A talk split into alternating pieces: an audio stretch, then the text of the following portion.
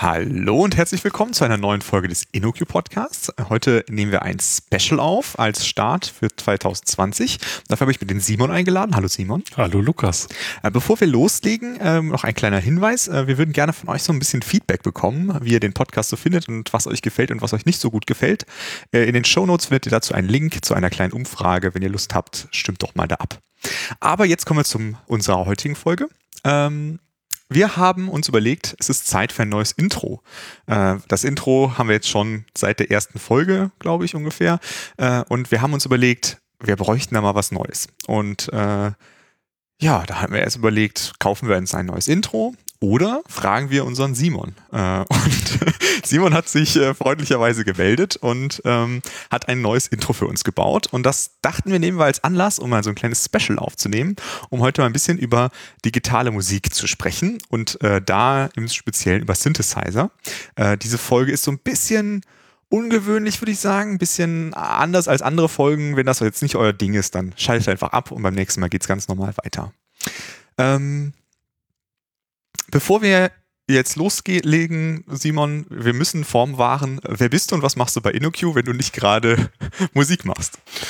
Ja, ähm, ich bin Senior Consultant bei InnoQ, habe so einen Schwerpunkt auf verteilte Systeme. Das ist ganz viel mit Webtechnologie und Security und bin da in unterschiedlichen Rollen äh, in Projekten unterwegs. Mhm.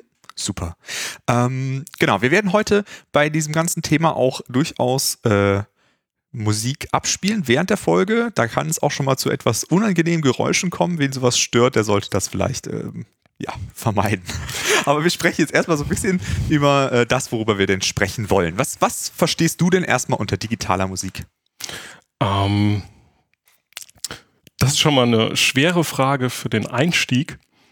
Ähm, digital bedeutet ja irgendwas mit Computern oder man kann sagen, naja, digital bedeutet, wir haben Informationen ähm, entsprechend kodiert in zum Beispiel Einsen und Nullen. Ähm, wir haben irgendwie oft äh, ein Binärsystem als Grundsystem darunter liegen. Und äh, der Gegensatz zu binär oder digital wäre halt eben analog.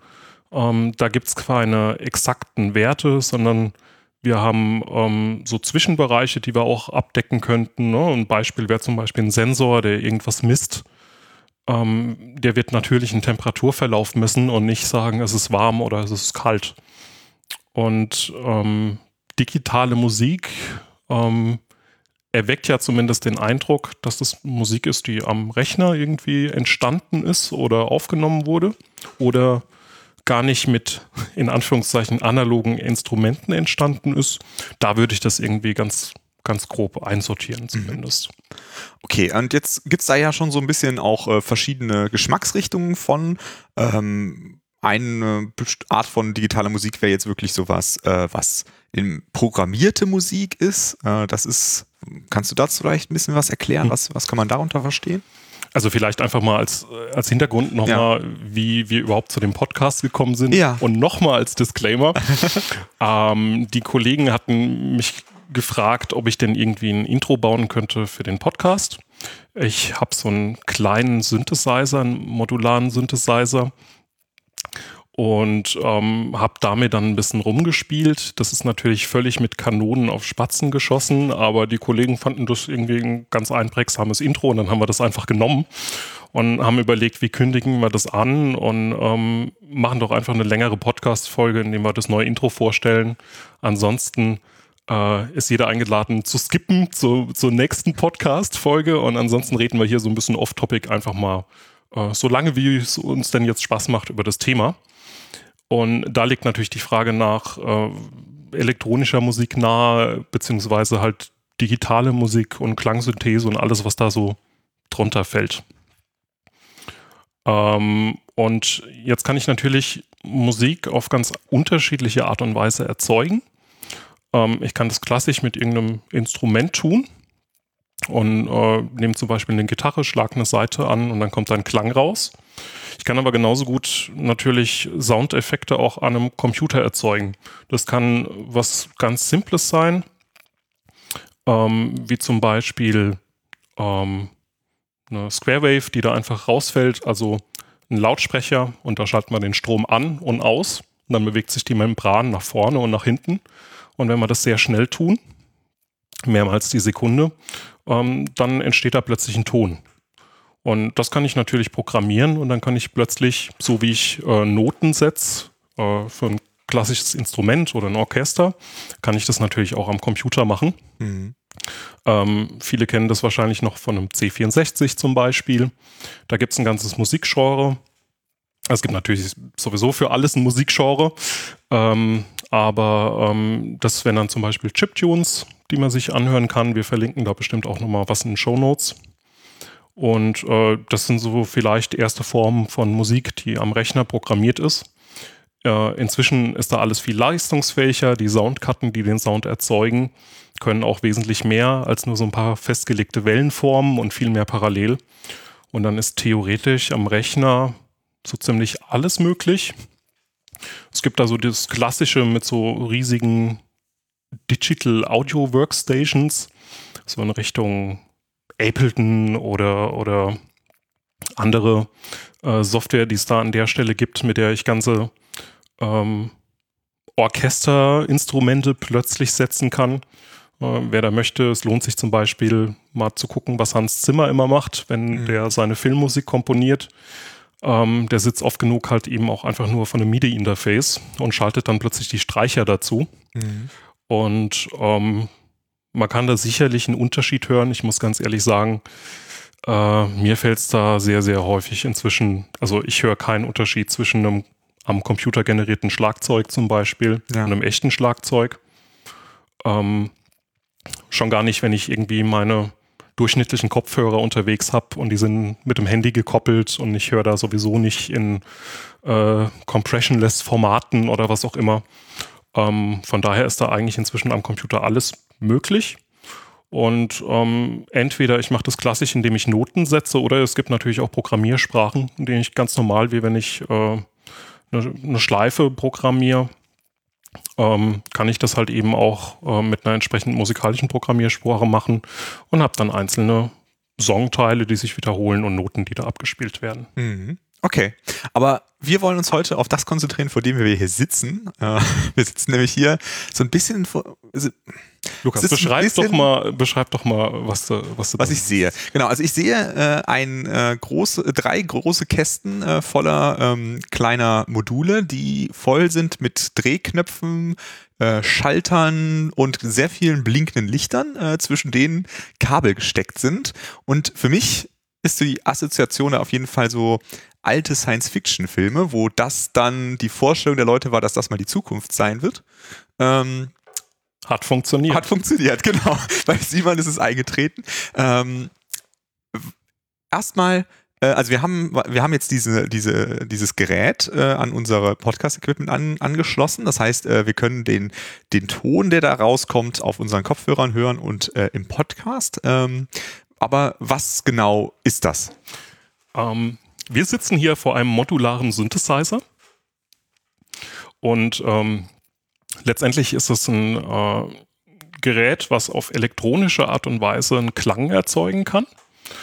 Und äh, das wäre erstmal ein Synthesizer an sich und ähm, davon gibt es verschiedene Formen. Es kennt wahrscheinlich jeder diese Yamaha-Keyboards aus den 80er, diese sehr äh, softe digitale Keyboard-Klang. Äh, der so auch in der Popmusik dann sehr viel verwendet wurde auch. Ne? Genau, ja. Mhm. Ähm, das wäre ein Beispiel für eine besondere Syntheseform und eben eine Sorte Synthesizer. Ein Modular-Synthesizer, es kommt im Namen vor, ist ein Gerät, was modular aufgebaut ist. Das heißt, ich habe äh, einzelne Bausteine, die äh, zum Beispiel Klangerzeuger sind oder die die Länge eines Tons definieren und wie schnell dieser Ton lauter und wieder leiser wird. Und diese einzelnen Elemente schraubt man in einen Koffer oder in einen Rack oder äh, eine entsprechende Halterung dafür, versorgt die mit Strom und ähm, hat den Vorteil im Vergleich zu so einem Keyboard, wo die Signalwege ja vorgegeben sind. Ne? Ich drücke auf eine Taste und äh, dann ist halt ein entsprechendes Setting für den Anschlag eingestellt und ähm, entweder reagiert das auf den Anschlag oder der Ton wird halt in der definierten Zeit lauter und leiser wieder. Ähm, bei einem modularen Synthesizer sind diese Signalwege nicht vorgegeben. Das heißt, ich ähm, habe eine ganze Reihe an Patchkabeln, das heißt ganz normale Klinkenkabeln, Monoklinke, ähm, die ich in diese Ein- und Ausgänge stecken kann von diesen Modulen, um dann diesen Ton quasi selbst zu erzeugen. Und ja, rein von Dimensionen her, also es hängen so um uns rum so knapp 80 ähm, Patchkabel und wenn das Gerät entsprechend äh, verbunden ist, um da Töne zu erzeugen, fühlt sich auch öfters mal eher an wie in so einem äh, so eine Telefonanlage, so mhm. eine alte. Ähm, daran ist es tatsächlich auch angelegt. Und wie viele Module sind das so ungefähr? Ich hätte die Zahlen natürlich mal vorher einfach sehen können. Ähm, wir sind wahrscheinlich beide genauso gut im Schätzen. Ich weiß nicht, ich würde sagen, Pi mal Daumen 40 ja. Module um den Dreh. Mhm. Ähm, es gibt fertige Modularsysteme, die man einfach kaufen kann. Das ist dann ein kleiner Koffer, da stecken dann beliebige Anzahl von Modulen mhm. drin.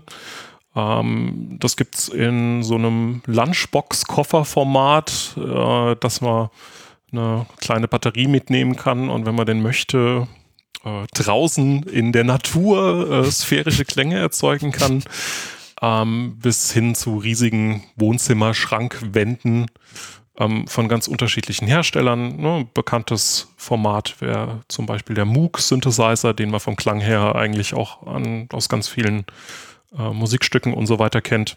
Da kann man so einen fertigen Koffer kaufen oder es gibt halt eben die Variante, dass man diese Module von verschiedenen Herstellern einzeln kauft. Also interessant daran finde ich ja so ein bisschen, dass die ja alle extrem unterschiedlich aussehen. Also manche haben ja so ein bisschen so wie so eine Alien-Schrift aus einem Film. Manche sind halt wirklich sehr clean, äh, aber alle haben dieselbe Höhe. Ist das standardisiert? Ist das ein bestimmtes System oder wie mhm. funktioniert das? Ähm, also modulare Synthesizer-Systeme gibt es ja schon eine ganze Weile. Wir sitzen hier vor einem bestimmten Format, das ist das Eurorack-Format. Das ist relativ populär eigentlich ähm, in der Zwischenzeit. Das sah mal ganz anders aus. Und was dieses Eurorack-Format ausmacht, ähm, das hat hauptsächlich der Dieter Döpfer mit, mitgeprägt, also eigentlich ein Ingenieur, der ähm, lange Zeit Keyboard, Klaviaturen und so Dinge gebaut hat und ähm, irgendwann ein äh, Modularsynthesesystem, das äh, sogenannte A100. Und da gibt es dann alle möglichen Grundbausteine in so einem Modul. Es ist in so einem Koffer drin und gedacht war, dass man das als vollständiges Instrument kauft mit so einem Koffer. Und alles, was der eigentlich für dieses Eurorack-Format Standard in Anführungszeichen definiert hat, ist die Stromversorgung, nämlich dass es plus minus 12 Volt gibt und Ground und 5 Volt und ähm, die Höhe der Module. Ähm, das ist da auch keine irgendwie nochmal besonderes Modulformat oder ähnliches. Das ist ein Industriestandard, den man kennt für so äh, Gerätesteckkarten und was es da in die Richtung eben gibt. Und er hat eigentlich nur diese fertigen Standards benutzt und hat halt gesagt, okay, ich halte mich daran. Und dann gibt es noch eine Handvoll andere Hersteller, die da Stück für Stück sich auch an dieses Format gehalten haben. Ähm, es gibt noch andere, zum Beispiel 5U als, als Höhe. Das sind auch die, die Moog-Synthesizer, die man kennt. Die sind da, die meisten jedenfalls, sind ein bisschen höher. Mhm. Ähm, das Problem ist, das nimmt dann irgendwann sehr schnell Platz weg. Ähm, ist immer noch nicht unbedingt so ein Gerät, was man jetzt so mal eben ins Wohnzimmer stellt. Aber die haben eben eine gewisse Höhe und wenn man sich überlegt, äh, man müsste da nochmal 5 cm pro Reihe mit dazu rechnen, dann ist man halt sehr schnell bei, weiß ich nicht, locker 1,50 Meter Höhe nach oben. Und da ist das Eurek-Format ein bisschen kompakter. Mhm. Inzwischen gibt es da ganz viele unterschiedliche Hersteller, was das Aussehen der Panels erklärt. Ähm, ich weiß gar nicht, ich würde sagen, hier sind Pi mal Daumen 15, 20 verschiedene Hersteller mhm. verbaut und jeder hat da so einen eigenen Stil. Manche machen die Panels etwas mehr ähm, naja, sind ein bisschen bunt angehaucht und äh, wie du sagst, Alien-Schrift äh, beschriftet. Und das klassische Dieter Döpfer-Modul, ähm, würde ich sagen, erinnert eher so an blanke Alu-Panels in einem Silbergrau mit mhm. grauen Drehknöpfen. Hat so eine ganz eigene Ästhetik. Ähm, ich würde sagen, es sieht aus wie so ein Laborgerät Mhm. eher. Ähm, ist sehr clean aufgebaut und da hier aber unterschiedliche Hersteller verbaut sind, die zum Großteil, also eigentlich alle kompatibel miteinander sind. Ähm, ja, so erklärt sich Ja. das unterschiedliche Aussehen. ja, ich finde es ja auch gerade das Döpfer-Modell äh, bricht da so ein bisschen raus, weil das auch so einen ganz cleanen Font hat. Ne? Das ist, wirkt so richtig ähm, ja, der, glatt irgendwie. wie gesagt, der Dieter ist halt eben, äh, oh Gott, ich hab, weiß gar nicht, ob ich, ob ich, äh, hoffentlich kreuzigt mich äh, niemand hinterher, wenn ich jetzt äh, totalen Quatsch erzähle, aber ist, glaube ich, eh Elektroingenieur, was das angeht. Ähm, man sieht ihn auch zumindest früher öfters mal auf Messen mit so einem schönen Laborkittel. ähm, und genauso sehen eigentlich auch die Modul Module aus. Mhm. Ähm, es gibt so ein paar Puristen, die ähm, haben da so ein bisschen Problem damit, finden das auch sehr unübersichtlich. Ähm, vor allem, wenn da 80 Kabel am Ende drin stecken. Mhm. Ähm, die lassen äh, eigene Alu-Panels fertigen für jedes Modul und bauen dann ihr Modul in dieses fertige Alu-Panel ein. Mhm. Das ist natürlich immer eine Frage, wie weit man das Hobby da treiben will. Ne? Dem sind keine Grenzen gesetzt. Ähm, und finanziellen Ausgaben in der Richtung natürlich auch nicht. äh, das liegt einfach dran, Alu-Panels sind meistens das teuerste an diesem Modul. Die sind sehr aufwendig mit Siebdruck äh, Mhm. verarbeitet, sind halt eben glücklicherweise auch sehr lange haltbar. Ähm, aber dadurch sehen die Modulsysteme, Modularsysteme sehr, sehr unterschiedlich aus. Und ähm, von total bunt blinkend Wohn Wohnzimmerbeleuchtung wie ein Weihnachtsbaum Mhm. bis hin sehr clean und sehr einheitliches Interface wird man da alles finden. Mhm. Genau, also ich würde jetzt so gern, also wenn man jetzt hier davor sitzt, dann ist vor allem so der erste Eindruck, es sind ja wahnsinnig viele so total unterschiedliche Dinge und man kann sich jetzt noch nicht so richtig vorstellen, was, warum gibt es so viele verschiedene. Ne? Und ich glaube, das können wir jetzt so ein bisschen herausfinden, indem wir mal mit das ganz Einfachem anfangen. Was ist denn so das, das Allereinfachste, was du uns da so stecken kannst? Genau. Ähm, wir können vielleicht vorab nochmal kurz klären, digital, analog, weil das Mhm. immer gerade in der Musik so eine heiße Diskussion ist. Ähm, und viele verbinden mit einem modularen Synthesizer sehr schnell ein analoges Musiksystem oder ähnliches. Kein Computer, nichts Digitales. Gleich vorweg, ähm, das hängt immer stark davon ab, was das für ein Modul ist, wie dieses Modul aufgebaut ist. Und am Ende bin ich der Meinung, spielt das gar keine Rolle. Ähm, das heißt, hier in dem Modularsystem gibt es analoge Komponenten, da ist kein Mikrochip drauf, ähm, also kein Mikrocontroller mit Software, die da irgendwas äh, erzeugt, sondern komplett analog aufgebaut. Wenn da Strom drauf ist, fängt es an zu schwingen, da ist ein Quarz und das erzeugt dann halt äh, eine entsprechende äh, Welle oder ein, ein Signal. Und ähm, sind aber genauso gut ähm, Module da mit drauf. Da ist ein kleines OLED-Display drauf. Ähm, die kann ich sehr komplex programmieren und da ist natürlich Firmware und Mikrocontroller inklusive USB-Anschluss dran. Am Ende spielt es gar keine Rolle, aus beidem fällt irgendeine Funktion raus.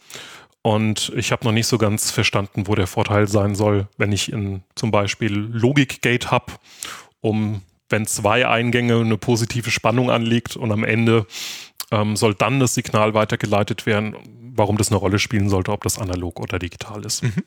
Ja, ich meine, bei manchen ist ja sogar eine kleine SD-Karte eingesteckt. Ne? Also es gibt da schon noch äh, Unterschiede. Ne? Genau. Mhm. Ähm, ja, du hast nach so einem bisschen einen Einstieg ähm, gefragt. Ja. Wie gesagt, das sind einfach Grundkomponenten, ähm, wie Klänge erzeugt werden können oder Musik. Ähm, von daher der Disclaimer vorweg, es wird sehr lange sehr träge brummen oder ähnliches, weil wir halt eben über diese Grundbausteine ähm, sprechen. Von daher nicht wundern, das ist ein bisschen ein Experiment, wie das mit der Aufnahme alles klappt. Ähm, so ein Modular-Synthesizer lebt halt natürlich auch so ein bisschen vom Raumklang, den man erzeugt und klingt über, für mich über Kopfhörer immer total furchtbar. Und so eine Audioaufnahme wird dem, finde ich, nie so ganz gerecht. Ähm, jetzt haben wir hier einen Podcast, der ist dann auch am Ende abgemischt ähm, für zum Beispiel äh, Autofahrten oder ähnliches. Von daher äh, sehen wir es einfach mal als kleines Experiment. So, die einfachste Variante, irgendwie einen Klang zu erzeugen, wenn wir uns so eine Lautsprechermembran oder vorstellen, ähm, wäre ja eigentlich, was, was ist denn ein Klang? Also was, was ist irgendwie ein Geräusch oder ein Ton? Ob das Musik ist oder nicht Musik ist, da kann man lange drüber streiten und bei Mhm. den Genres, die es da alles gibt, ähm, sind da die Grenzen sowieso sehr fließend. Und wenn wir jetzt versuchen, einfach mal Luft in Bewegung zu setzen, damit die irgendwie äh, an unser Ohr, auf unser Trommelfell trifft, um Klang zu erzeugen, dann könnten wir ja diese Membran hin und her bewegen. Und dann fängt die irgendwann an zu schwingen und wir hören irgendein Geräusch. Mhm. Das, was wir jetzt schon, dieses Brummen, Knattern, was ja. wir hier, das Knattern, ja. was wir hier im Hintergrund hören, den kleinen Eintaktmotor, ähm, ist jetzt eine sehr langsame Frequenz. Also wir sind natürlich nicht sofort im hörbaren Bereich. Ähm, und wenn wir von Frequenz reden, mal kurz ein bisschen leiser, ähm, reden wir eigentlich davon, dass ähm, irgendetwas schwingt, die Membran vor und zurück geht und das innerhalb von einer Sekunde, deswegen gibt man das irgendwie in Herz an und dann kann man sagen, okay, irgendwann beginnt das hörbare Spektrum, da schwingt die Luft schnell genug oder die Membran schnell genug, dass es irgendwie an unserem Ohr ein Geräusch ergibt. Und wenn man sehr, sehr tiefe Herzzahlen hat, zum Beispiel ein Herz, dann würde das bedeuten, die Membran bewegt sich einmal nach vorne, einmal zurück in der Sekunde. Äh, davon hört man dann natürlich noch nichts. Und wenn wir eben diese Frequenz erhöhen und es immer schneller machen, ähm, kommen wir dazu, dass wir einen sehr tiefen Ton bekommen, der vielleicht auch ähm, eher so ein Knattern ist. Und wenn wir den jetzt ein bisschen höher machen, das ist jetzt die doppelte Frequenz wie das, was wir eben gehört haben, ähm, dann klingt es schon fast ein bisschen mehr danach.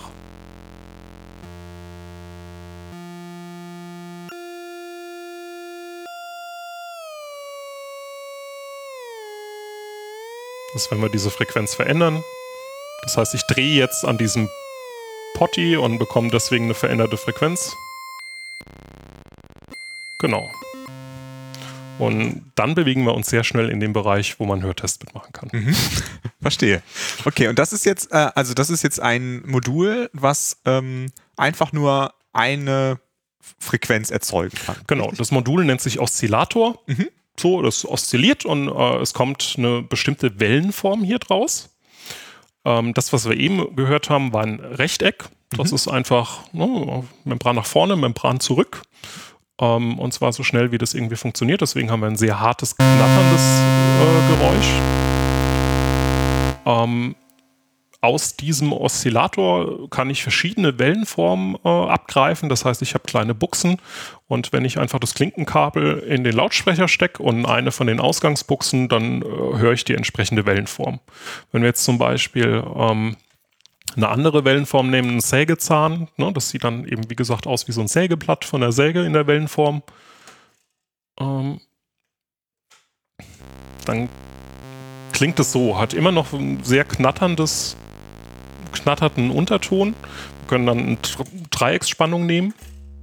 Die klingt schon anders. Also ein bisschen Klatter an ja, sich stößt ja. nicht so an. Und äh, Klassiker ist ein Sinus. Und ein Sinus, äh, der halt dann aus dem Oszillator fällt, wenn der perfekt aussieht, klingt so.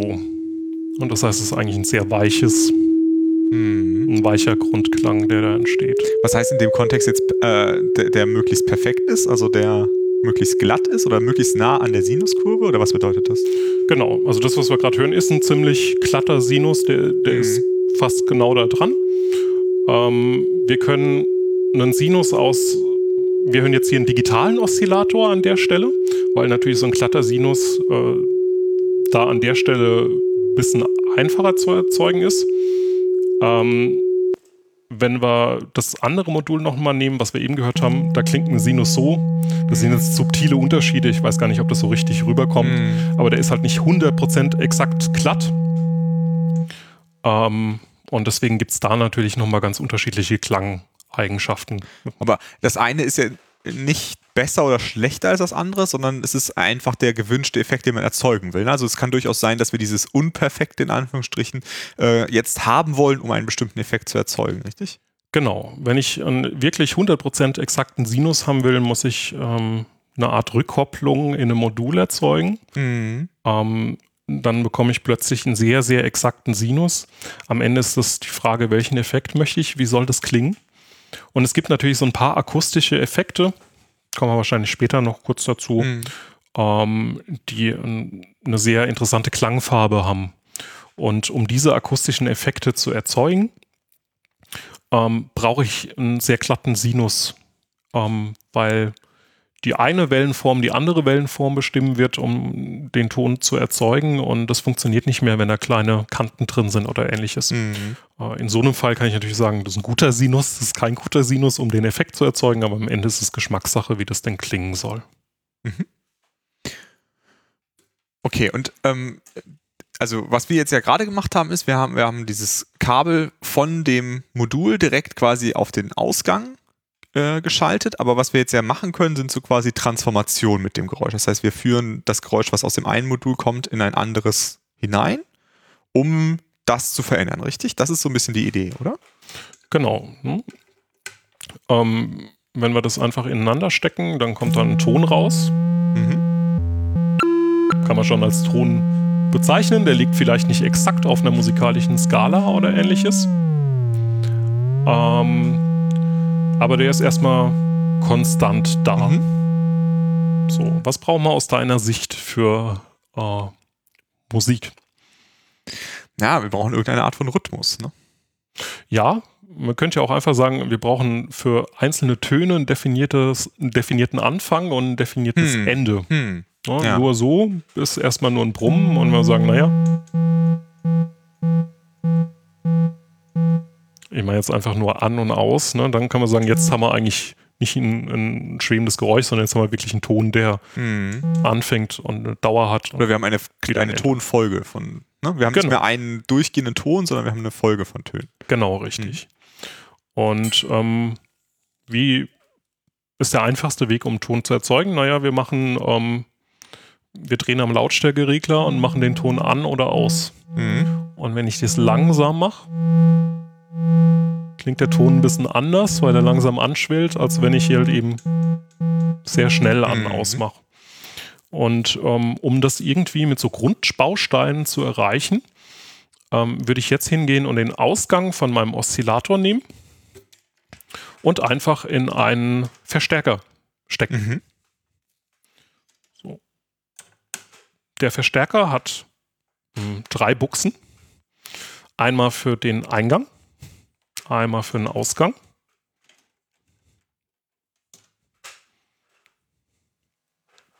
So, eine Sekunde.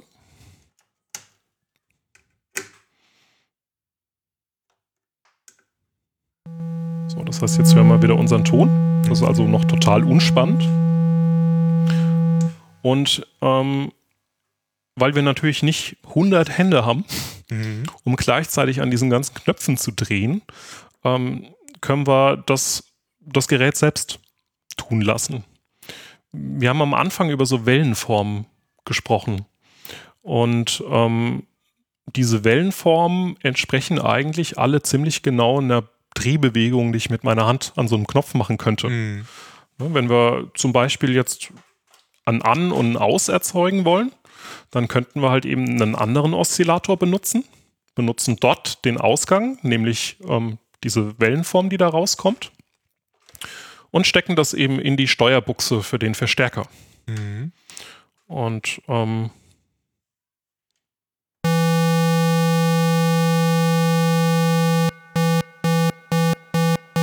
das ist genau das, was wir jetzt hören.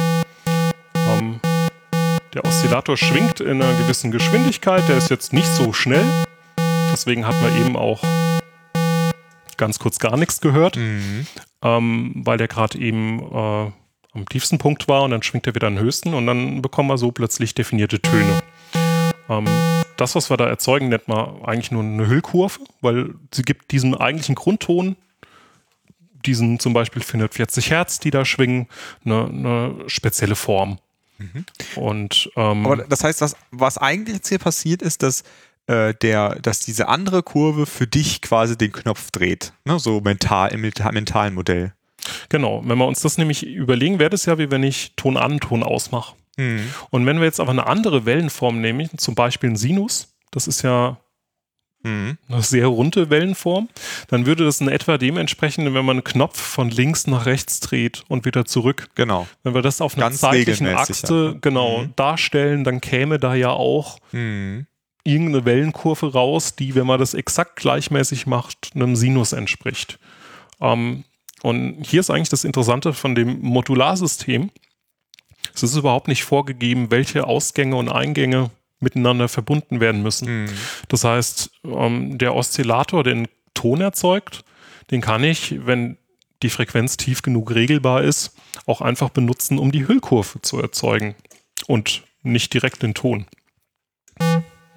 So klingt es jetzt, wenn wir einen Sinus benutzen.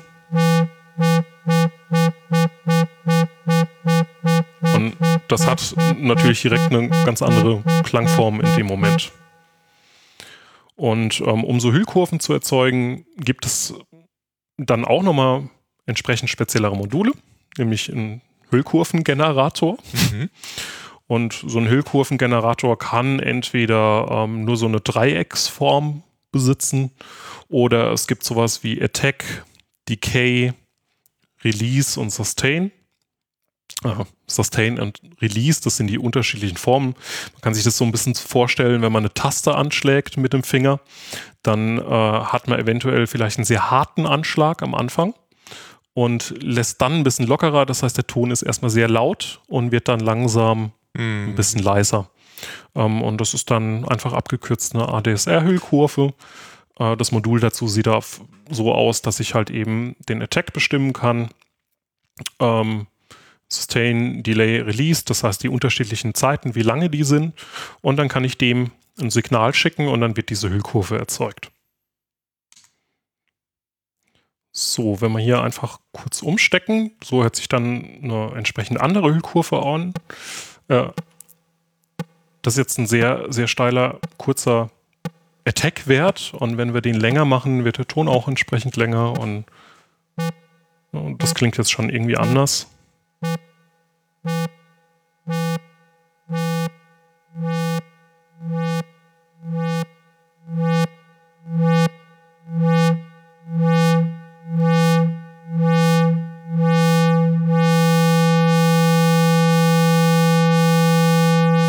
Bisschen dazu, dass die Töne gar nicht mehr aufhören, sondern das eher so ein waberndes Dauergeräusch ist.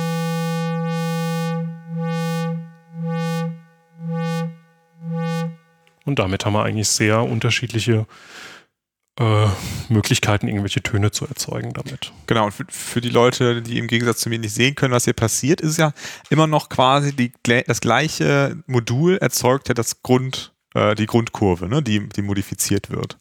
Oder wie heißt es? Äh, gesha äh, geshaped? Nee, was hast du gesagt? Äh, gehüllt? Äh, die Hüllkurve. Ja.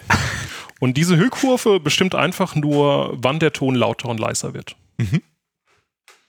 Okay, das heißt also, jetzt spielen wir eigentlich nur mit der Lautstärke, nicht mit der Frequenz, richtig? Genau.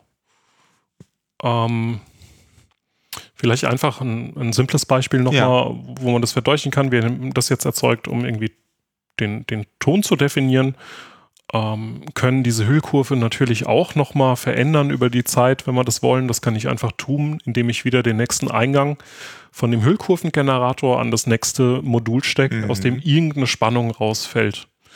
Ne, in dem UREC-Format habe ich einfach Spannungen von plus 12 Volt bis minus 12 Volt oder 10 Volt, je nach Modul. Ähm, und äh, kann dann damit arbeiten. Und was dann passiert, das hängt letztendlich von dem Modul selbst ab. Und das bedeutet auch, dass man quasi nie etwas kaputt machen kann, indem man was umsteckt. Also es kann nie sein, dass man ein Gerät kaputt macht, dadurch, dass man etwas einsteckt, sondern nur, dass es ein sehr unangenehmes Geräusch erzeugt. Also es gibt ja eine ganze Menge an Herstellern, was das mhm. angeht. Ich glaube, es sind so um die 1000. Meistens sind das äh, so zwei, drei Mann-Betriebe oder Einzelbetriebe von einer Person, die da das Hobby so ein bisschen zum Beruf gemacht hat. Ähm, vielleicht sind es auch mal 20 Angestellte, aber so viel mhm. größer werden die nicht, wenn man mal irgendwie die ganz großen Hersteller da rausnimmt. Ähm, Roland hat ein paar mehr Angestellte. Äh, Behringer gibt es, die bauen sehr viele Module nach. Gut, die bauen alles nach. Ähm, die haben natürlich auch eine ganze Reihe an Herstellern. Äh, die Empfehlung ist, ähm, einen Ausgang nicht mit einem anderen Ausgang zu verbinden, mhm. so als Grundregel. Ähm, eigentlich sollte da nichts passieren. Mhm. Also ganz ausschließen kann man das nicht, aber sagen wir so, ich habe noch kein Modul kaputt gekriegt. Mhm. Äh, da muss man schon echt sehr viel Pech haben, aber genau das ist der Punkt. Ich kann eine Frequenz nehmen, die eigentlich im hörbaren Audiobereich liegt und kann damit die Lautstärke modulieren. Mhm. Das klingt dann vielleicht nicht gut, aber ich habe die Freiheit, das halt entsprechend Mhm. so zu patchen. Ja. Und wenn wir vielleicht ähm, als Grundton nicht mehr diesen Oszillator benutzen, sondern einfach äh, irgendwelches Rauschen. Das heißt, ich ziehe jetzt einfach die Klinke ab, stecke die in so einen Rauschgenerator rein. Das ist jetzt einfach weißes Rauschen. Und ähm, wenn ich dann dieses weiße Rauschen wieder in den spannungsgesteuerten Verstärker, also Voltage Controlled Amplifier, kurz VCA, stecke und unsere Hüllkurve von eben benutze, klingt das mit dem langen Attack eher wie so eine Dampflok. Ja, ja, stimmt. Wir können die auch schneller fahren lassen. ähm, wir können aber auch diesen Attack-Wert sehr kurz machen.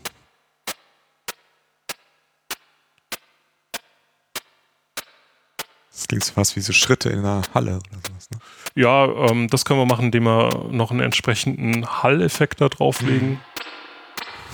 Ist jetzt ein bisschen zu laut Ja, das, dafür. aber, das ist auch ein Alien, glaube ich, was Ja, da ich glaube, es springt auch eher. Ja.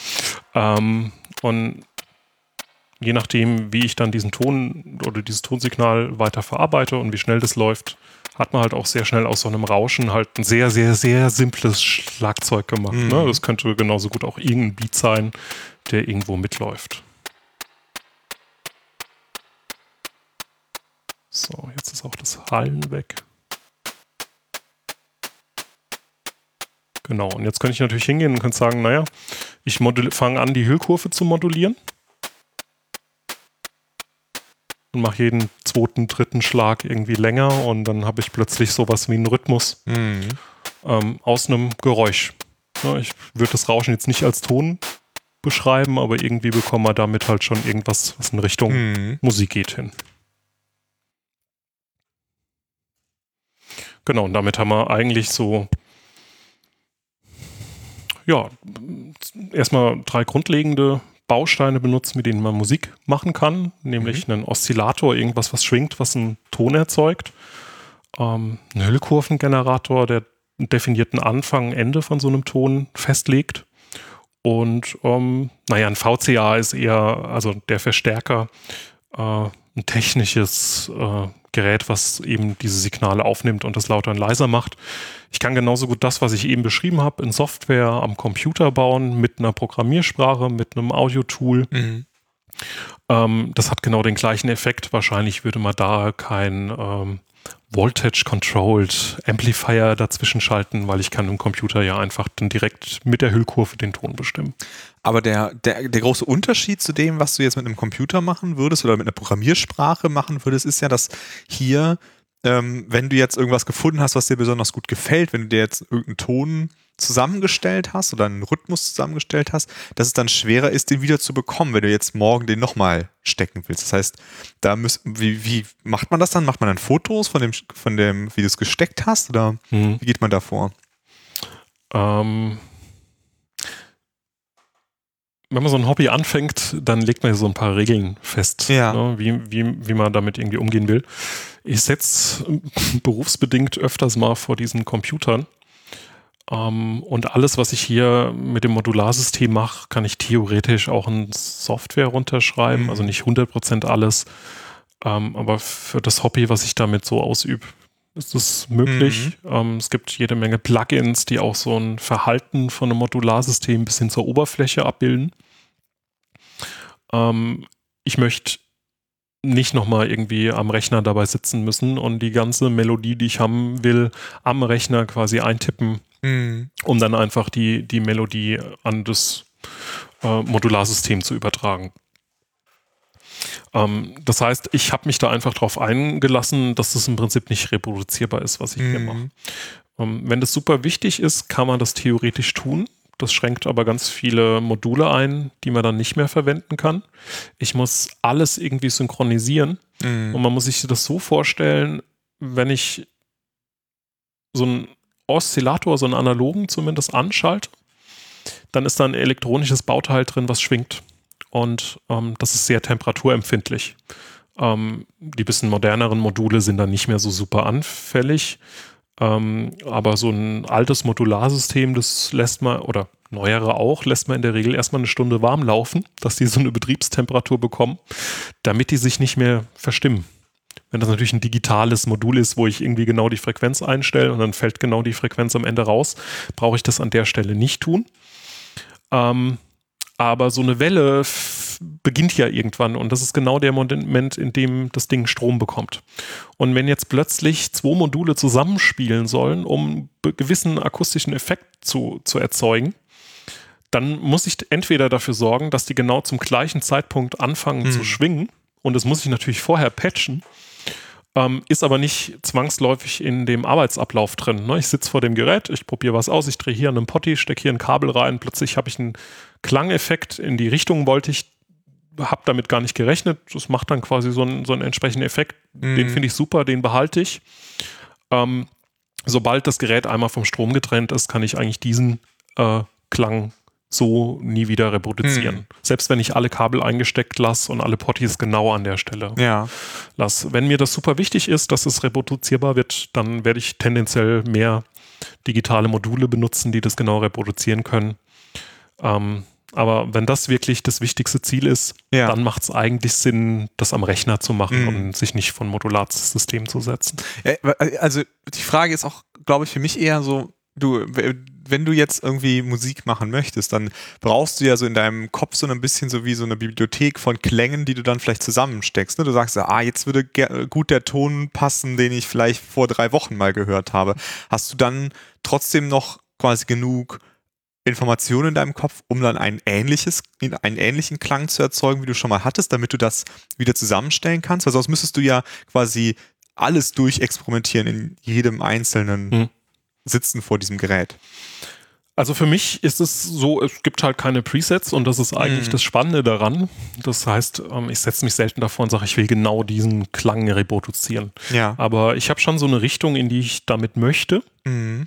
Und ähm, das lässt sich schon reproduzieren. Das wird nur nicht exakt genau so klingen. Und manchmal hat man halt diese Happy Little Accidents ja. dabei. Ähm, ich meine, ich bin ja kein Berufsmusiker oder ähnliches, das ist ein Hobby, was ich irgendwie ausübe. Ähm, aber es gibt durchaus Musiker, die genau deswegen ein Modularsystem benutzen, ne, um, um im Rahmen da irgendwie äh, auch Klangeffekte zu finden, die sie vielleicht am Rechner gar nicht über die mhm. Arbeitsweise mhm. gefunden hätten. Ähm, und da kommt man schon nah genug dran. Das hängt immer davon ab, was man da erreichen möchte. Aber das heißt, für dich ist auch gerade so diese Zufälligkeit und auch die Vergänglichkeit davon so ein bisschen auch der Reiz, dass du, dass du dann halt auf etwas stößt, was ganz toll ist, aber vielleicht es auch nie wieder haben kannst als, als Ton. Ähm, ja, das ist schon ein Faktor. Ne? Das mhm. ist nicht, nicht irgendwie, also für mich war das dann irgendwann damit beschäftigt und ich habe eine ganze Weile das mal am Rechner probiert und bin damit nie so richtig glücklich geworden. Mhm ähm, hab dann eine Weile mal probiert, mit Trackern rumzuspielen. Das war schon okay, aber irgendwie ähm, das Klangdesign war auch nicht so das, was ich haben wollte. Ähm, ein guter Freund von mir hm, macht viel mit Klangsynthese ähm, und äh, saß da vor Pure Data und bei ihm aus dem Zimmer kamen sehr oft sehr merkwürdige Geräusche. 80 Prozent der Zeit klang das eher wie Krach. Ähm, und 20 Prozent der Zeit klang das ziemlich cool. Mhm. Und ähm, da kann man sich natürlich drüber streiten, was Krach ist und was Musik ist und so. Da sind ja, wie gesagt, die Grenzen sehr fließend. Ähm, aber das fand ich interessant und spannend. Wie gesagt, der macht das am Rechner. Ähm, vom Rechner wollte ich nicht sitzen, so bin ich irgendwie zu dem Modularsystem gekommen. Mhm. Plus, wenn man ein bisschen elektronische Grundkenntnisse hat ähm, und Lötkolben bedienen kann, kann man auch relativ viele Module bauen. Es gibt viele Bausätze. Da kommt so ein bisschen der Bastelfaktor mit dazu. Mhm. Ähm, so bin ich darüber gestolpert. Und dann ergab sich das einfach von selbst, dass ich eben keine Presets benutzen kann. Ja. ja. Und ja, inzwischen sehe ich das eher als Vorteil. Die Frage ist immer, warum soll ich so ein Modularsystem einem Rechner vorziehen, mhm. wo ich ja genau reproduzierbare Effekte habe. Äh, es zwingt mich aber niemand. Ich kann am Rechner natürlich genauso gut einen Zufallsgenerator benutzen, um Ja. Klänge zu erzeugen. Ähm, ich finde den Streit immer so ein bisschen müßig, was da besser ist, was da schlechter ist. Ähm, das hat alles so seine Vor- und Nachteile. Es ist sicherlich nicht so, dass ich äh, mit einem analogen System grundsätzlich was machen kann, was ich im Rechner nicht kann. Also Mhm. so, so grundsätzlich. Ähm, oder dass man das raushören kann oder ähnliches. Also das, das sind gewisse Effekte, die ich da habe und das ist ein Interface, das ich damit habe.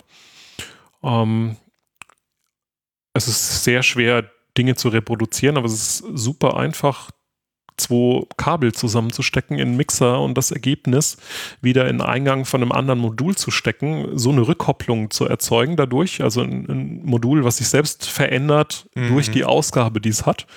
Ähm, da einen sehr spannenden Klangeffekt zu bekommen, das ist in der Programmiersprache manchmal vielleicht ein bisschen schwierig auszudrücken. Ja. Auch was Nebenläufigkeit angeht und so weiter, wird dann sehr schnell sehr kompliziert. Mhm. Und hier muss ich halt einfach ein Klinkenkabel umstecken. Ja. Ähm, von daher würde ich sagen, ne, der Reiz an so einem Modularsystem ähm, ist das Interface. Mhm. Aber äh, wenn du jetzt davor sitzt, ähm, also du hast jetzt ja gerade sehr gezielt die Effekte erzeugt, die du haben möchtest, aber du machst vielleicht auch manchmal einfach, steckst du auch manchmal Sachen einfach zusammen und probierst aus, was passiert oder? Ähm, ja, es soll ja Leute geben, von wegen Reproduzierbarkeit, ähm, die stecken einen Patch. Das heißt, es verbinden mehrere Module und dann lassen die das einfach so und dann läuft dieser Synthesizer auch einfach mal zwei Wochen durch. Mhm. Ähm, Im Hinblick auf meine Stromrechnung habe ich das noch nicht getan. Ähm, aber ja, und je länger dieses Gerät läuft, ich habe vorhin davon gesprochen, dass es halt eben Oszillatoren gibt, die Töne erzeugen. Und äh, natürlich hat er eine Clock. Ähm, das bedeutet, ein Impuls wird halt genau einmal die Sekunde geschickt und darauf kann ich reagieren und so einen bestimmten Rhythmus erzeugen. Ähm, dadurch, dass aber eben doch viel Elektronik da mit drin ist, ähm, kann das halt sein, dass sich kleine Teile von so einem Stück verschieben. Mhm. Und dass die Clock zwar sehr akkurat ist, aber dass ich einfach nach einer Stunde einen akustischen Effekt habe, der war am Anfang nicht da. Und das hat sich einfach entwickelt durch so eine leichte Verschiebung, so ein Ja. Clock-Drift. Ne, das ist das, was wir am Rechner überhaupt nicht haben wollen. Zeitsynchronisierung mit NTP, ein Mhm. Riesenspaß, wer damit mal wirklich äh, tiefer zu tun hatte. Ähm, hier im Synthesizer äh, hat es manchmal ganz nette Effekte Effekte. an Mhm. der Stelle. Ähm, und ja, entweder habe ich eine Vorstellung, was ich denn genau haben will, irgendwie einen Ton, eine Melodie, die ich einfach umsetzen will, dann legt man da irgendwas drunter. Das kann ganz klassisch irgendwelche Schlagzeug-Module sein, ne? wenn wir jetzt eine Cowbell unbedingt ähm, haben wollen. Ähm, ist genau das, was man die Demo, die man unbedingt hören will, eine Cowbell. Noch nie hat jemand eine Cowbell gehört. Ähm, dann kann ich halt irgendwie eine Cowbell erzeugen und leg das Mhm. halt irgendwie drunter. Oder kann die, die Cowbell auch sehr schnell machen, ne? Und dann habe ich eigentlich schon fast wieder einen stehenden Ton.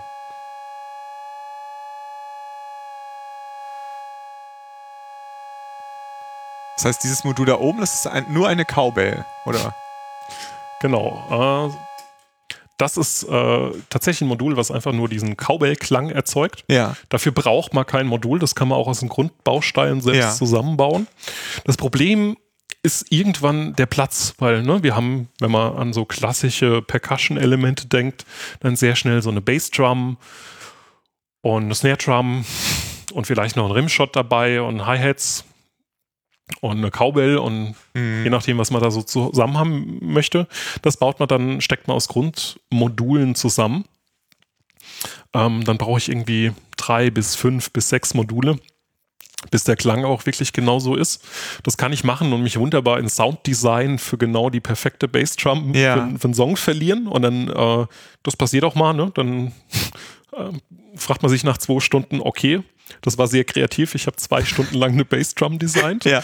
äh, hat mich auch, ist ein Hobby, hat mich zufrieden gemacht, ist okay, Mhm. hat mich aber vielleicht von dem, was ich da tun will, nicht so weitergebracht. Ja. Und da ist es einfach hilfreich, sowas zusammengefasst in einem Modul zu kaufen und da reinzuschrauben.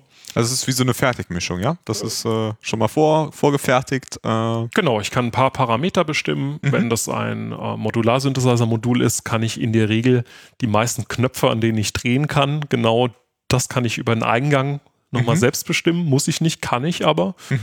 also Und- das einfachste Beispiel wäre jetzt die Lautstärke, die man dann auch wieder regeln kann über einen Eingang. Genau, Ja. und selbst wenn das Modul das nicht kann, dann kann ich das natürlich an so einen Verstärker stecken und dann mache ich das über den Mhm. Verstärker lauter und leiser. Das Mhm. ist da halt eben, Achtung, Wortwitz, wunderbar modular. ähm, es gibt so klassische Drumcomputer, ne, diese 808, ähm, die man so als klassischen Sound kennt, ähm, wo man auch bis heute eigentlich auf den meisten Tracks genau äh, das Ding raushören kann. Das sind jetzt Module, ne? das heißt rein zufällig BD 808 äh, für Bassdrum 808 ähm, und dann hat man eigentlich ähm, genau das, was man da äh, von dem Klassiker her kennt. Mhm. Genau, und die, die Frage ist, naja, wie baut man denn irgendwie Musik damit? Ja. Ähm, das hängt tatsächlich ein bisschen davon ab, was man da so erreichen möchte.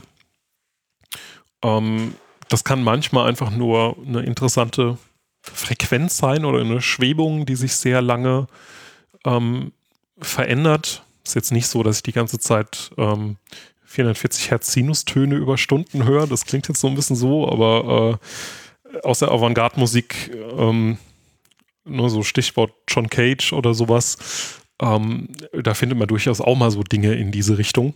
Oder äh, wo man mit einer Gießkanne eine Badewanne füllt und äh, das halt eben ein entsprechendes äh, Performance-Stück ist, akustisches. Und sowas kann man halt natürlich mit so einem Modularsystem super einfach machen, also nicht den Badewanne-Klang, ähm, sondern natürlich da eher experimentelle Musik. Mhm. Ähm, es gibt am Rechner gibt es verschiedene Musikstücke, die, die fahren nur interessante ähm, Sinustonenkombinationen ab, die nach Primzahlen die Frequenzen ändern und dann kann man sich einfach mal anhören, wie das klingt, äh, wenn eine Stunde lang von 440 auf 446 Hertz gesprungen wird und das ein sehr, sehr langer Verlauf ist. Gibt es dann auch interessante psychoakustische Effekte. Es gibt Töne, die klingen, als würden sie immer höher oder immer tiefer. Dabei ähm, verändert sich die Tonhöhe gar nicht. Mhm. Ähm, dann hat der Mensch generell übers Ohr noch so ein paar Effekte. Ne? Tiefere Frequenzen klingen für uns leiser als hohe Frequenzen. Das heißt, wenn ich einen Ton die Lautstärke einstelle, das ist ein sehr hoher Ton, klingt er erstmal viel, viel lauter als ein Ja. sehr tiefer Ton.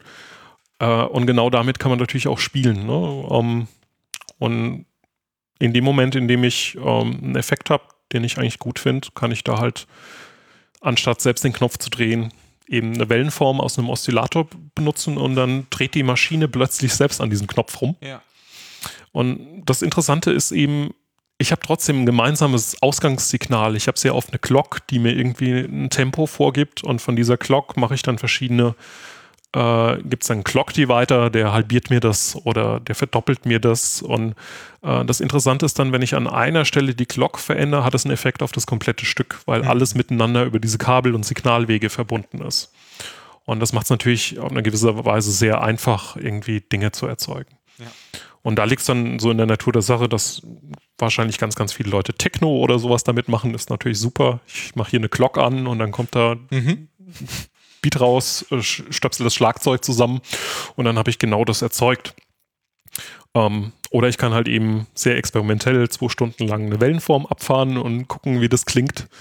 Ähm, es gibt, YouTube ist voll von, unendlich voll von Massen an so Ambient-Musik, sphärische Klänge, die damit äh, sehr leicht zu erzeugen sind, je nachdem, wie man die Module miteinander patcht.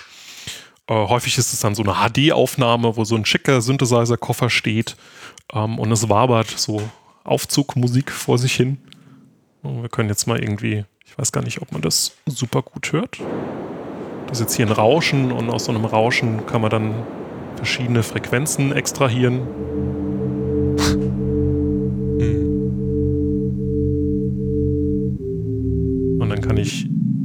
entscheiden, welche Frequenzen ich haben möchte. Das sind jetzt irgendwie sechs Frequenzen gleichzeitig. Das hat jetzt schon so ein bisschen was wie so diese auf Spotify, diese Denk-Playlisten, so Deep Think. Und eine so. Denk, so eine Playlist brauche ich ja nicht. Ne? Ja, genau. Mal, das, du nicht, sagen, ich habe okay, jetzt ein Gerät zu Hause. Ich, ich, ich verändere jetzt einfach die Frequenz, die ich selektiere. Und dann kann ich natürlich hingehen und kann das. Wir haben ja so ein Gerät, was das für uns einfach macht. Ähm, können dann eine Clock benutzen, die das einfach immer ein, so ein bisschen weiter dreht. Können das sehr langsam verändern. Also, was ich an dem Modul ja jetzt so schön finde, ist, dass man da gleichzeitig so eine Visualisierung davon hat durch die LEDs. Ne? Das ist schön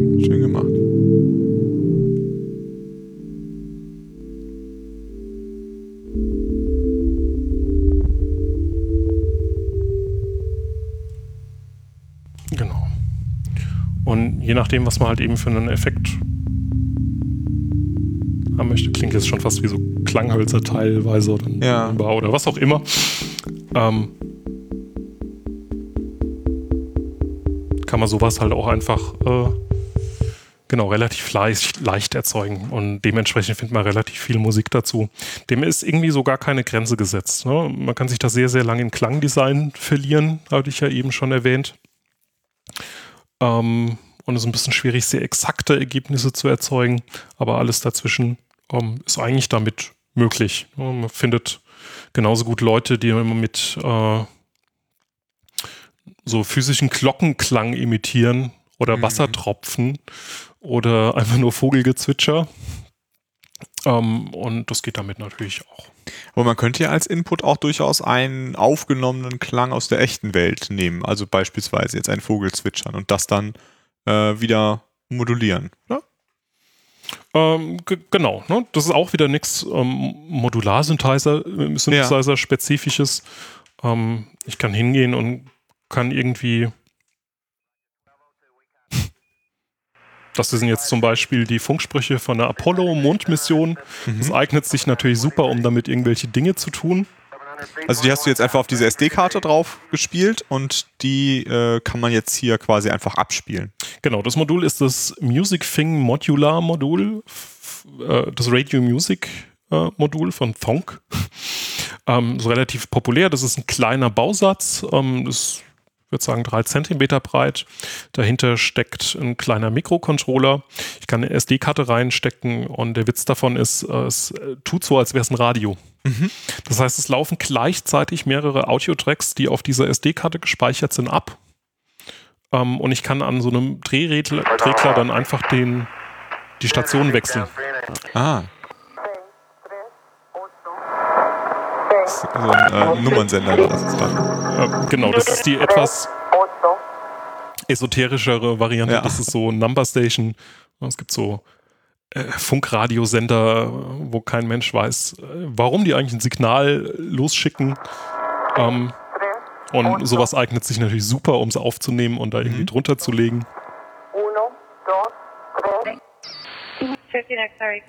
Und dann kann ich halt super zwischen den Rad in Anführungszeichen Radiostationen hin und her skippen. Das kann ich natürlich auch wieder modulieren, dieses Skippen. Kann ich mhm. zufallsbasiert machen in einem festen Rhythmus, je nachdem, wie ich will. Und natürlich kann ich sowas dann, weiß nicht, einfache Variante ist durch einen Echo-Effekt.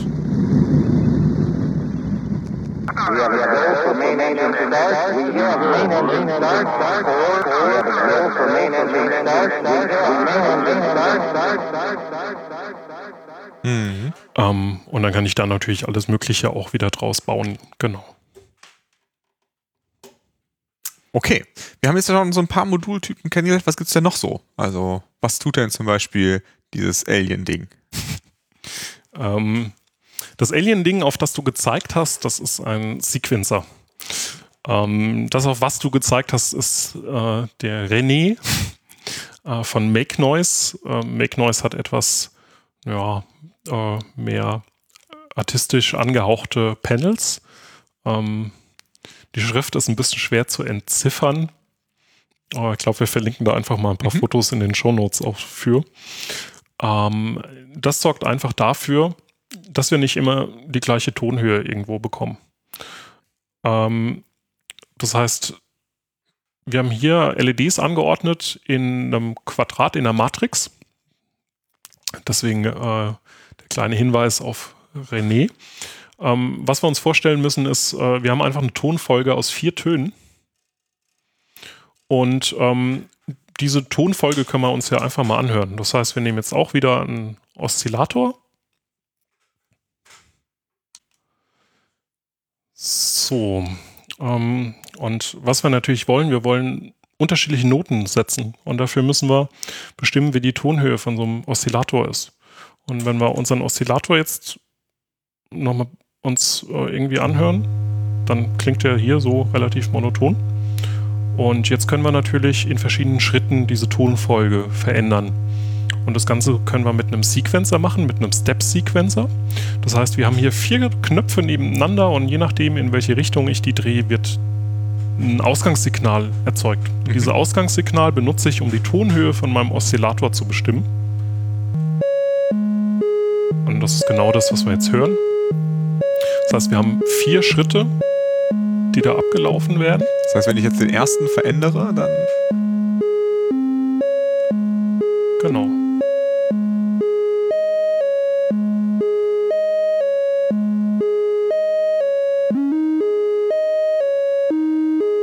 Klingt schon super nach Computerspielmusik. Mhm, auf jeden Fall.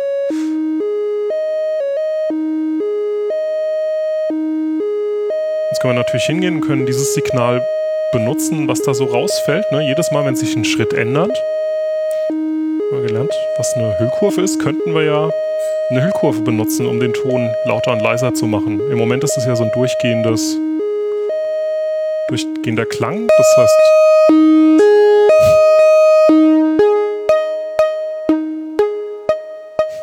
greifen das jetzt ab, haben jetzt genau die gleiche Tonfolge.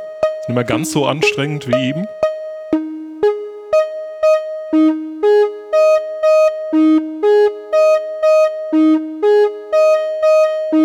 und verändern einfach die Form von, von der Hüllkurve.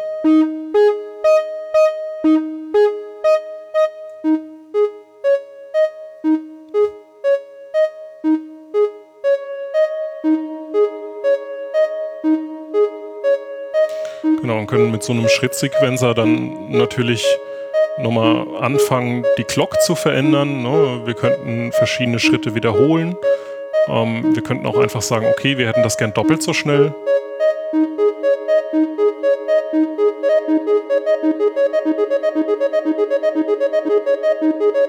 Wir könnten genauso gut anfangen, diese Clock zu modulieren mit einem Sinus. Das heißt, die wird langsam schneller und wieder langsamer. Wir könnten genauso gut sagen, wir möchten manche Schritte von dieser Clock einfach überspringen. Ne? Das heißt, wir wollen zum Beispiel 20% der Schritte einfach kein Signal schicken, um den Step-Sequencer eins weiterzuschieben.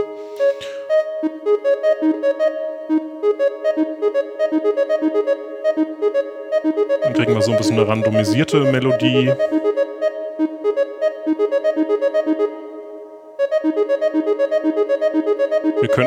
Äh, auch einfach hingehen, könnten sagen, hm, wir machen ein kleines Delay vor jedem zweiten Schritt.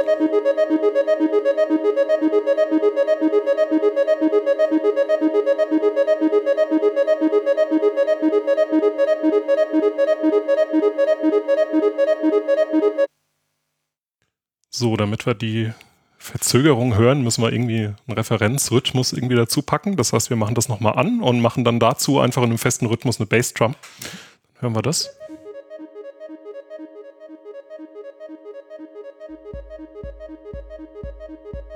Und das hat jetzt gleich einen irgendwie ganz anderen, ganz anderen Rhythmus.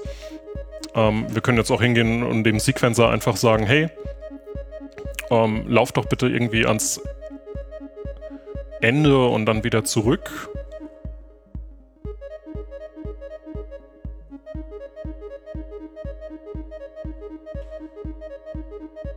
Und ähm, ich hatte eben schon erwähnt, das ist nicht nur eine Reihe mit, mit vier Knöpfen, sondern ist eine ganze Matrix. Und jetzt können wir uns, äh, indem wir ein Clock-Signal auf ähm, einen anderen Eingang geben, können wir eben diesen Pointer oder wie auch immer man das bezeichnen will, können wir halt eben nicht nur in der X-Achse verschieben, was wir die ganze Zeit tun, sondern halt eben auch beliebig in der Y-Achse. Und je nachdem, was man halt eben dann an diesen Potties eingedreht hat, erhält man dann eine unterschiedliche Abfolge von Melodien, die man wieder verändern kann. Und so ist es relativ einfach natürlich, ähm, sehr repetitive Melodien zu erzeugen, die sich aber trotzdem leicht über Zeit mm. verändern. Ähm, genau, so Step-Sequencer aber, aber, in dem Fall gibt es jetzt aber auch keinen Zufall. Ne? Es ist kein, kein Zufall, sondern es ist ein fest, eine festgegebene Abfolge, richtig? Eine festgegebene ähm, Abfolge, genau. Der Klassiker ist halt eben Vier-Step-Sequencer oder mhm. Acht-Step-Sequencer oder je nachdem, wie viele Schritte der halt eben unterstützt.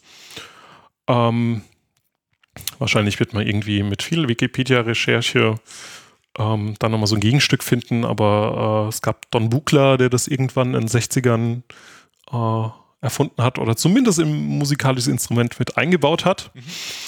Ähm, dem wir irgendwie so ein bisschen, zumindest im Modular-Synthesizer, diese Step-Sequencer zu verdanken haben. Ist ja ein cooles Konzept, klingt auch direkt so nach Computerspielemusik ja, oder was ja. ähnliches. Ähm, während hingegen ähm, Robert Moog, Moog kennt man ja auch vom, vom Namen meistens irgendwie als ähm, Sequencer bauen, er versucht halt so ein klassisches Tastenklaviaturinstrument zu bauen. Und ähm, der liebe Herr Bugler das vielleicht eher ein bisschen experimenteller gesehen hat. Und so hat man so zwei Einschläge, mhm. wie Instrumente aufgebaut sein können. Ähm, so klassisch mit einem Moog-Synthesizer würde man versuchen, einen sehr fetten Klang zu erzeugen und dann mit akustischen Filtern nur einen bestimmten Teil von diesem Klang rauszunehmen. Äh, während hingegen ähm, Don Buchler äh, eher auf sowas wie äh, spezielle Syntheseformen für, für Wellen setzt, die dann halt einen Klangeffekt haben, wenn man die miteinander, miteinander kombiniert. Aber der klassische Weg wäre halt eben, um den Sound zu gestalten, ne, dass man diese Melodie nimmt und wenn es irgendwie diesen Ton erzeugt und anstatt direkt den Ton in äh, unseren Mixer zu schieben, könnte man damit in einen Filter gehen ein Filter ist dafür da, um von so einem Audiosignal bestimmte Teilbereiche durchzulassen oder auszuschließen, vielleicht nur die tiefen Töne durchzulassen oder nur ein spezielles Frequenzband. Da gibt es einen Low-Pass-Filter, der lässt, wie der Name sagt, nur tiefe Dinge durch, ein High-Pass-Filter nur hohe Frequenzen und ein Bandpass-Filter eben entsprechendes Frequenzband, was man verschiebt. So und so klingt das zum Beispiel so durch so einen WASP-Filter, nennt sich der Filter. Und wenn ich diesen Filterbereich verändere, jetzt haben wir sehr tiefe Töne, die wir da durchlassen, dann klingt das so ein bisschen stumpf. Und je nachdem, wie wir das Frequenzband verschieben, verändert sich der Ton. Und auch hier kann ich wieder sagen, okay, der Filter kann mit sich selbst schwingen und Effekte erzeugen.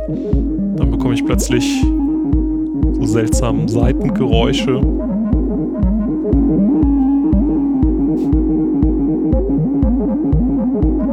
Könnte natürlich sagen, okay, ich, so als ganz simple Variante, ich greife diese Hüllkurve ab, die meinen Ton bestimmt und moduliere damit wieder den Filter.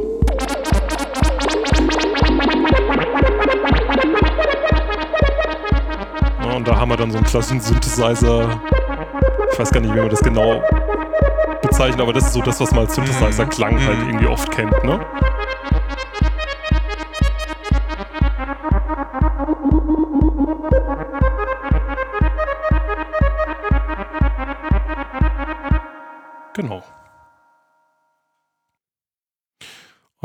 Das wäre eine Möglichkeit, wie man dann eine Melodie erzeugt. Ja.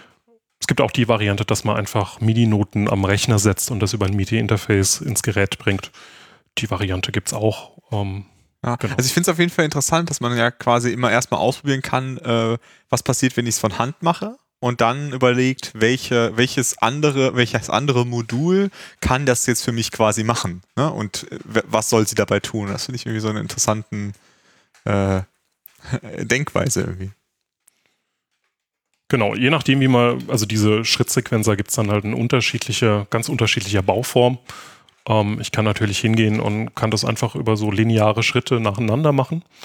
Ich kann aber auch zum Beispiel diese Schritte in eine Art, mh, hm, zum Beispiel Ring anordnen. Und wenn wir jetzt zum Beispiel sagen, okay, wir, wir haben so eine Art Ring mit genau vier Schritten und äh, sagen, okay, auf die Eins hören wir halt jetzt irgendwie so eine Bassdrum. Dafür müssen wir nochmal kurz Stecker stecken.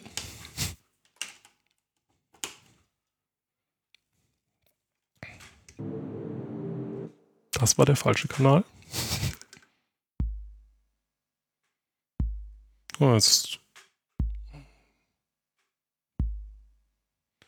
genau, wenn wir jetzt in jedem Schritt Bassdrum machen, dann haben wir so diesen ganz normalen Rhythmus.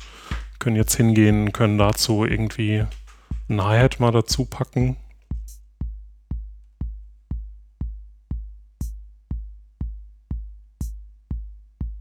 Jeden zweiten. Ja, da passiert jetzt irgendwie nicht viel. Und jetzt könnte man aber sagen, okay, wir machen vielleicht für das Hi-Hat haben wir vier Schritte, für die Bassdrum haben wir vier Schritte. Jetzt könnte man eigentlich ja hingehen und könnten sagen, naja, wir machen das Hi-Hat fünf Schritte lang.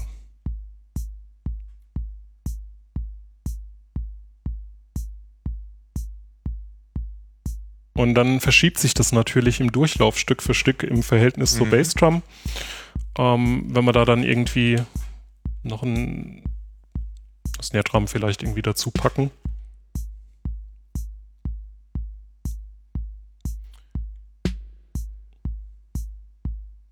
Es dauert immer kurz, bis man das zusammengebastelt hat. Dann bekommt man plötzlich Rhythmen, die sich gegeneinander verschieben. Mhm. Und das eigentlich nur auch wieder über Schritte, die nacheinander zählen. Klingt jetzt nicht super toll, aber mhm. demonstriert wahrscheinlich ein bisschen das Konzept. Mhm. Genau, und ähm, damit kann man dann eigentlich äh, beliebige Klänge, Musiktöne erzeugen. Mhm. Das, was man eigentlich haben möchte. Ne? Das stammt alles so ein bisschen, ähm, könnte man sagen, elektronische Klangerzeugung ähm, aus, aus den 60ern, als man vielleicht 50er sogar, äh, wahrscheinlich irgendwie noch früher, als man versucht hat mit, mit so Laborgeräten, da hat man so einen Oszillator, um eine Frequenz zu erzeugen in der Elektronik und wenn man das halt an so einen Lautsprecher hängt, kommt ein Ton raus. Genau das, was wir am Anfang gemacht haben. Und genau ähm, daraus hat man dann versucht, Musikinstrumente zu bauen. Gibt es ganz viele verschiedene Vertreter. Robert Moog war jetzt jemand, der versucht hat, so eine klassische Klaviatur mhm. dahinter zu, zu packen. Don Buchler hatte da etwas andere Konzepte. Ähm, und daraus haben sich eigentlich relativ viele verschiedene Varianten entwickelt. Das, was du meintest, das klingt sehr schnell sehr sphärisch vorhin. Mhm. Ähm, da gibt es zum Beispiel Tangerine Dream, die man sich ja. da anhören kann. Ähm, das ist, oh, ich weiß gar nicht, wann die ihr erstes Album rausgebracht haben. Auch irgendwie in den 70ern hat es angefangen. Die gibt es bis heute, die Band, allerdings nicht mehr in Originalbesetzung. Da führt das Projekt jetzt der Sohn fort. Ähm, aber die haben einfach äh, auch mal ein Stück, was halt 20 Minuten geht und ja. dann sehr exzessiv ähm, sphärische, kosmische Klänge erzeugt. Äh, so Cosmic und Krautrock wäre da irgendwie so ein Genre, wo das so ein bisschen vertreten ist. Ähm, ansonsten hat man halt so einen klassischen Synthesizer-Klang aus den 80er, den man so kennt. Äh, da nutzt man so einen ganz speziellen Klangeffekt, den man irgendwie haben möchte. Ähm, ist vielleicht das, was man von Depeche Mode her kennt. Ähm, da geht es hauptsächlich um FM-Synthese. Das heißt, FM-Synthese funktioniert so, dass man einen Ton erzeugt. Äh, und diese Frequenz, in der der Ton erzeugt wird, nochmal moduliert mit einem anderen Oszillator. Ähm, und dieser andere Oszillator, die Geschwindigkeit davon ist ein Vielfaches von dieser Grundfrequenz, die wir zur Klangerzeugung benutzen. Ähm, und dann bekommt man plötzlich halt auch ganz interessante Effekte. Das können wir einmal kurz äh, uns anhören, so als Vergleich. Mhm. Das heißt, wir haben hier einen ganz normalen Sinus, der jetzt hier irgendwie in einer bestimmten Geschwindigkeit ähm, schwingt. Und wenn wir jetzt hingehen und ähm, diesen Sinus mit einem anderen Sinus modellieren,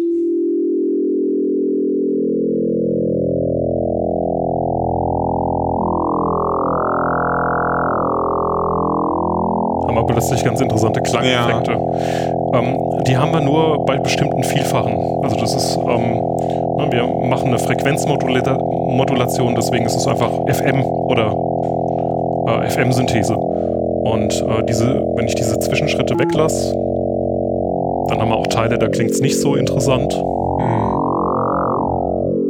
Mehr so nach Ra Raumschiff. Wenn wir die reinnehmen, haben wir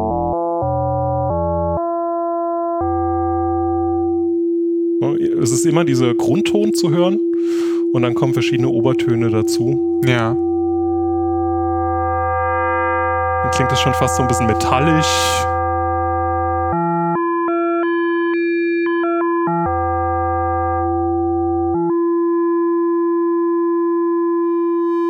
Ich kann anfangen, die andere Wellenform, die ich zur Modulation benutze, zu verändern. Das heißt, ich habe keinen Sinus mehr, sondern nehme einen Sägezahn dafür.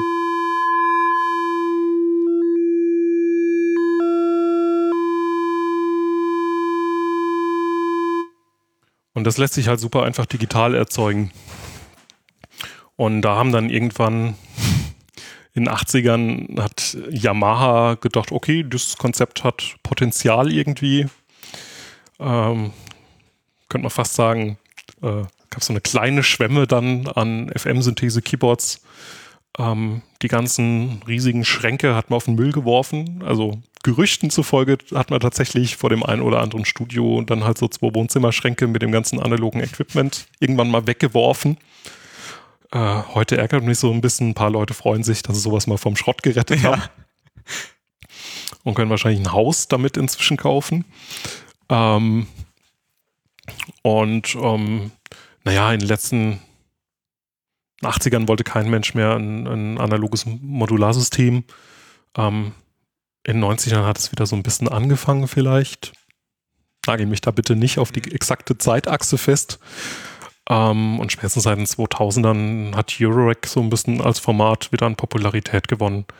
Äh, genau, und seitdem findet man das auch da wieder.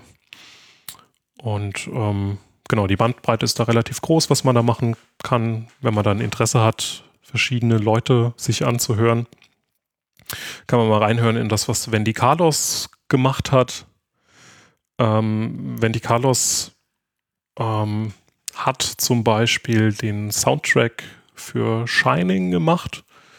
Äh, da gibt es diese Eröffnungsszene, an dem so ein Auto durch die Landschaft fährt und man nur so ein tiefes, naja, ich, ich habe das immer eher für so ein Horn ge ja. gehalten, was man da so hört was schon mal für so eine etwas bedrohliche Stimmung für den Film sorgt und irgendwie einen so ein bisschen einordnet, dass da wahrscheinlich nichts Gutes zu erwarten ist.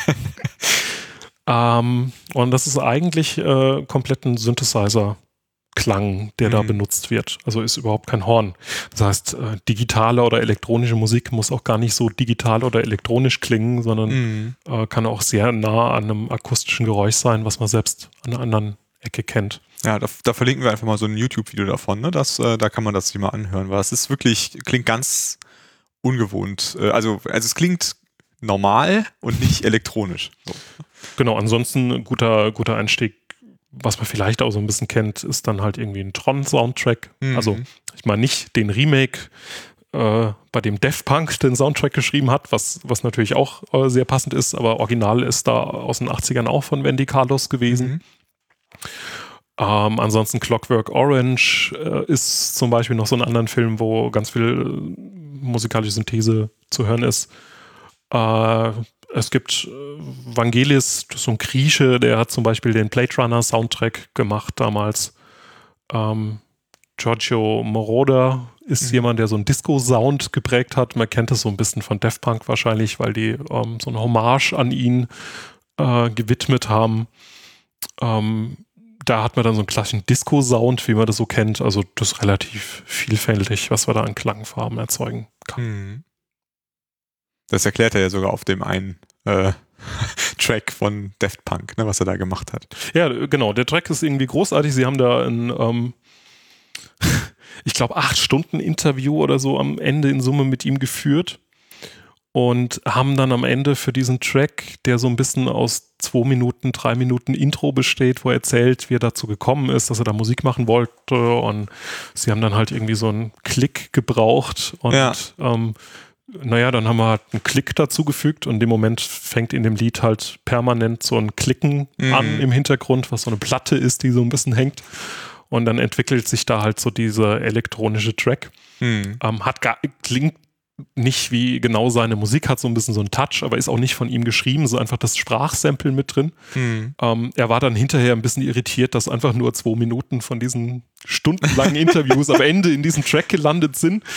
Ähm, aber ist eigentlich ein ziemlich großartiges Stück für elektronische Musik, äh, die sich entwickelt und äh, macht eigentlich Spaß, ein bisschen genauer hinzuhören und mal zu gucken, wie verändern sich die Töne. Ah, hier geht ein Filter hoch, Mhm. hier geht ein Filter auf, wieder zu. Ne? Diese, diese Effekte, um in Musik Spannung zu erzeugen, zum Beispiel, das kann man super mit einem Tiefpassfilter machen, der total dumpf klingende Töne durchlässt und dann wird er langsam immer klarer bis irgendwie so einen total hochgepitchten Sound. Ähm, damit kann man dann Spannungsbogen bauen und wenn man da ein bisschen drauf achtet, findet man das eigentlich äh, ganz oft in elektronischer Musik. Ja, dann lass uns doch einfach äh, zum Abschluss nochmal so ein bisschen Musik hören. Äh, ich glaube, an der Stelle können wir uns schon mal so langsam von den Hörerinnen und Hörern verabschieden, die nur an Inhalten interessiert sind. Jetzt kommt nur noch Musik. Die, die haben sich bestimmt schon verabschiedet. Genau, die haben wahrscheinlich auf die, die Zeitmarke von dieser Folge geguckt und haben äh, schon gar Sind nicht die, erst denn, sind die denn verrückt? es brummt, es knattert. äh, wer das länger als fünf Minuten mitgemacht hat, Das sind ja Der schon ist fast auch noch- deutsche. Podcast-Längen. Ja. Genau. Ähm, ja, und äh, ja, ich äh, danke dir auf jeden Fall schon mal für, für diesen großen, tollen Überblick. danke für das nette Geplauder. Ja. Danke an alle, die noch an den Geräten sind. Genau. Die spielen wir jetzt einfach raus. Ja. Ähm, Genau, jetzt kommt das quasi das Sandmann-Lied. genau, wir haben ein bisschen überlegt, was wir denn machen und dass man so ein bisschen Eindruck nochmal bekommen kann.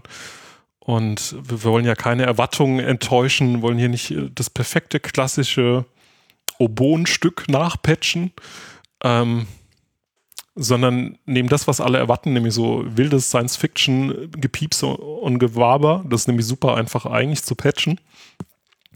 Und vielleicht haben wir den ein oder anderen Filmfan äh, unter uns. Äh, zwar ist das Film von oh Gott, 1956. Äh, der nennt sich Forbidden Planet.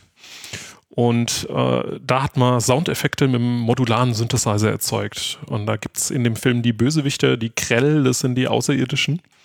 Und wenn die Grell auftauchen, wird da so Science-Fiction-Musik eingespielt. Und das Schöne ist, es gibt eine Notiz, wie denn der Patch am Synthesizer war äh, von dem Film.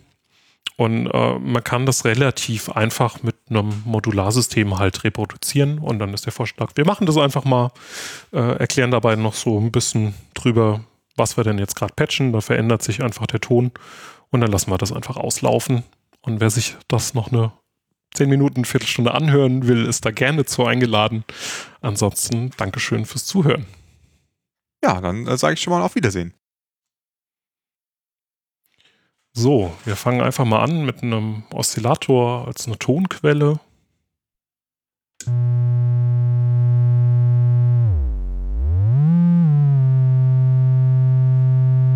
Und jetzt können wir diese Wellenform, von der wir besprochen haben, können wir über einen Sinus aus einem anderen Oszillator sehr langsam verändern. Und wir hören schon, dass da jetzt irgendwie sich das Geräusch selbst langsam verändert.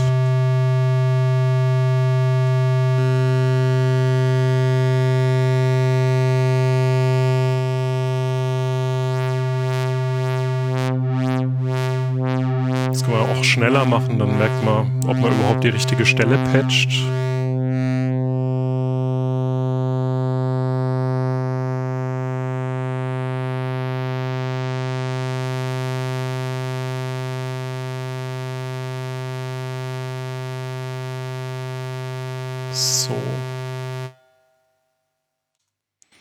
So, das Ganze wollen wir natürlich in der Lautstärke verändern. Das heißt, wir brauchen hier wieder ein VCA.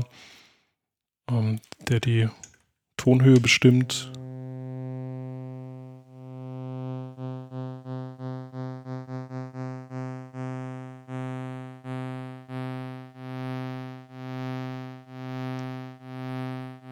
Und jetzt möchten wir eigentlich immer dann,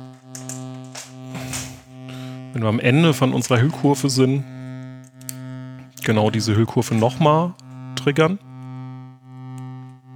Das heißt, wir stecken den Ausgang, der das triggert, einfach wieder an den Eingang. Jetzt läuft die endlos weiter.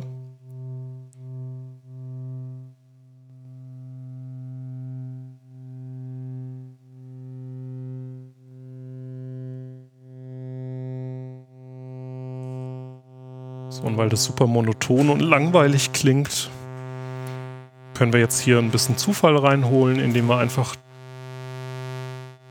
Attack und Decay verändern. Das heißt, der Ton ist mal schneller da, mal langsamer.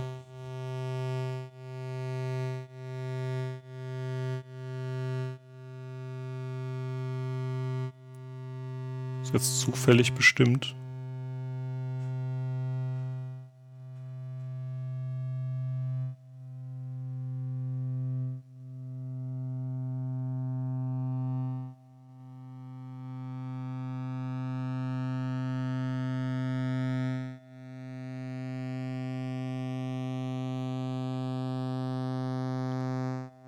beeinflusst sich einfach selbst.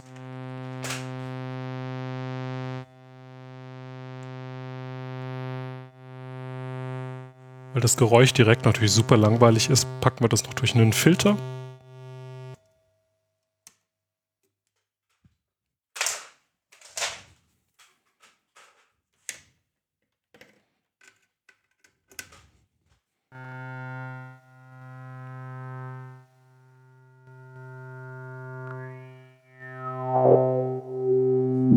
Klingt schon mehr nach Raumschiff.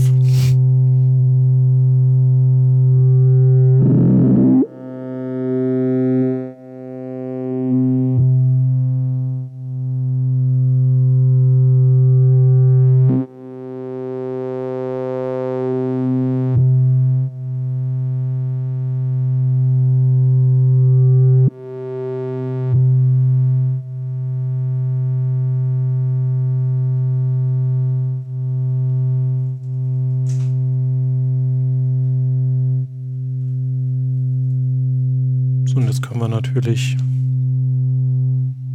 diese Hüllkurve, die wir hier benutzen, und den We- Zufallswert,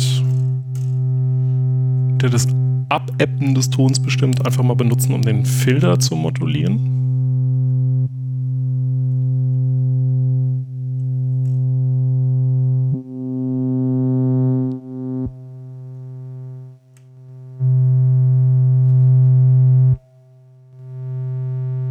Man muss hier immer ein bisschen mit den Parameter spielen.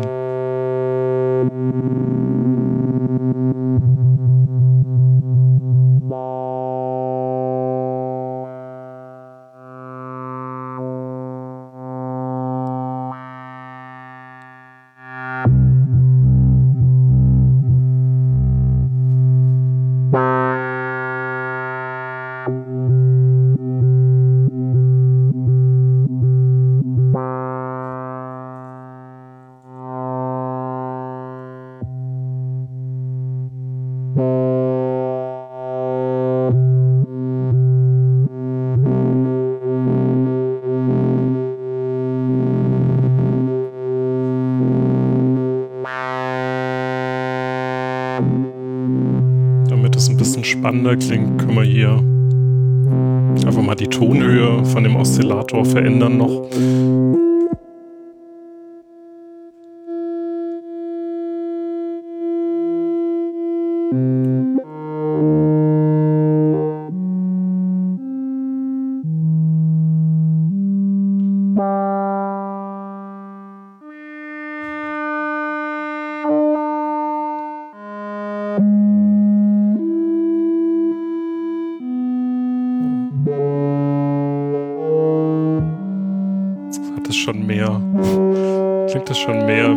60er Jahren Science-Fiction-Film.